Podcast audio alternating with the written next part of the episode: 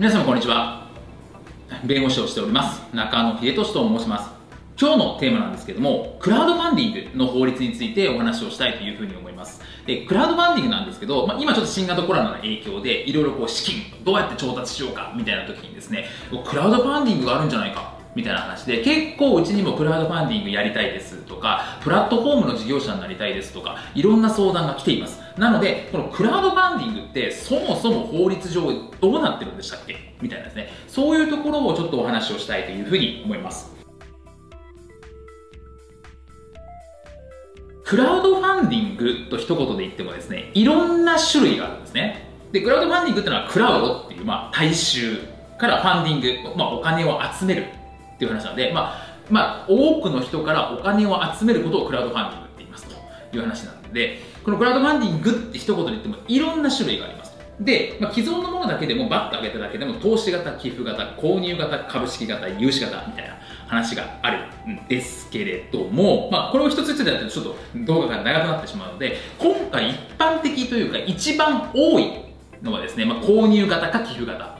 ですね。購入型購入型か寄付型。なので、今回はその購入型、寄付型、まあ、これが一番ハードルが低いし、まあ、すぐ始められるっていう部分があるので、この購入型と寄付型のクラウドファンディングについての法律についてお話をしたいというふうに思います。まずは購入型のクラウドファンディングなんですけど、これどういう形式かというと、まあ、お金を募る、まあ、お金を集めるんですが、まあ、例えばその出資者からのお金で商品を作ってその商品を後日販売しますみたいな、まあ、いわゆるリターンと言われてるやつですね。リターンがあるようなお金を出してくれた人にはこういうリターンがあるんですよというのが購入型です。つまりこれはあるある種の売買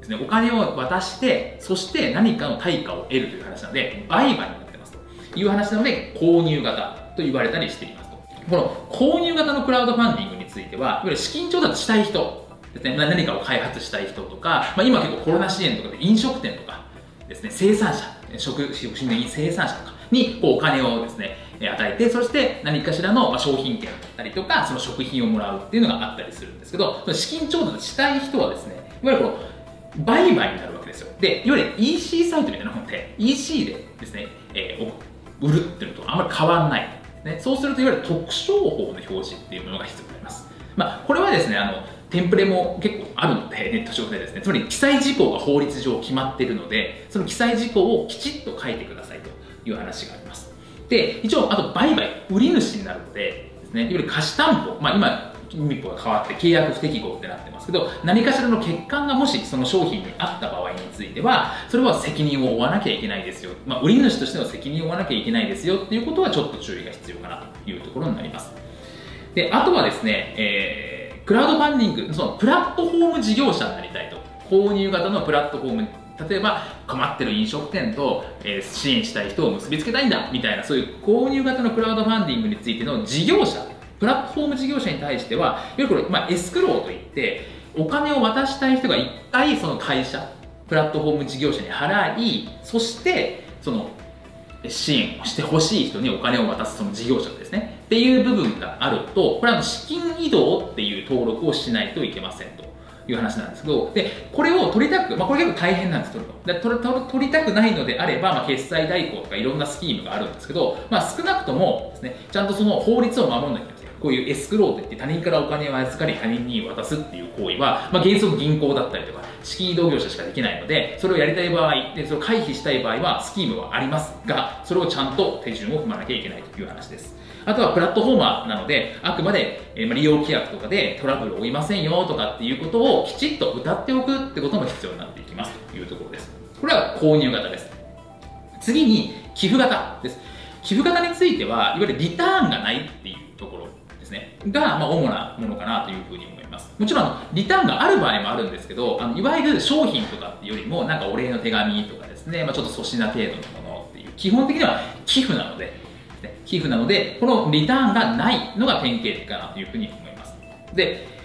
寄付型なんですけれども、あの資金調達の実施者については当然ですけれども、これ、え、ー、と、贈与税とかがかる可能性もある、まあ、税金の問題がかかる可能性があります。あの個人の場合はね個人でクラあの寄付型のクラウドファンディングをして集めたいといった場合についてはです、ね、110万円以上のものは贈与税が課されたりとか法人の場合についてはもうか法人税が課されますという話なのでこの、まあ、税金は、え、確実にクリアしておくという話になるかなと思います。でとはですね、まあ、資金調達ですね、の実施者としてですね、結構まあ、寄付型なので原則リターンはないんですけど、まあ、そう感謝の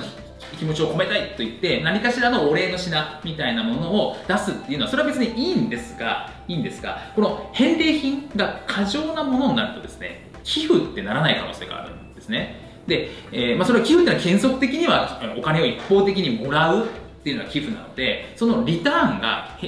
対価性がある100万やって100万のものを渡しちゃうと、これ購入と一緒じゃないかって話になっちゃいます。で、ちょっと寄付って認められない可能性があるんですね。で、寄付って認められないと何が困るかっていうとですね、このお金を出す人がですね、寄付金控除っていうのが受けられないっていう話になりますと。で、こお金出す人からするとですね、結構その税金の問題というのがあって、お金余ってますと。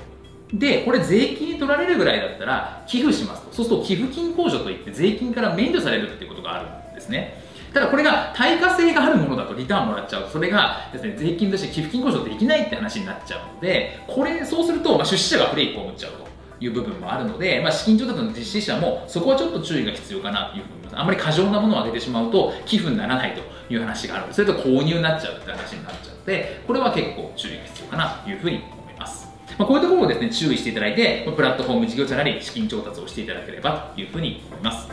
本日はの動画をご覧いただきましてありがとうございました。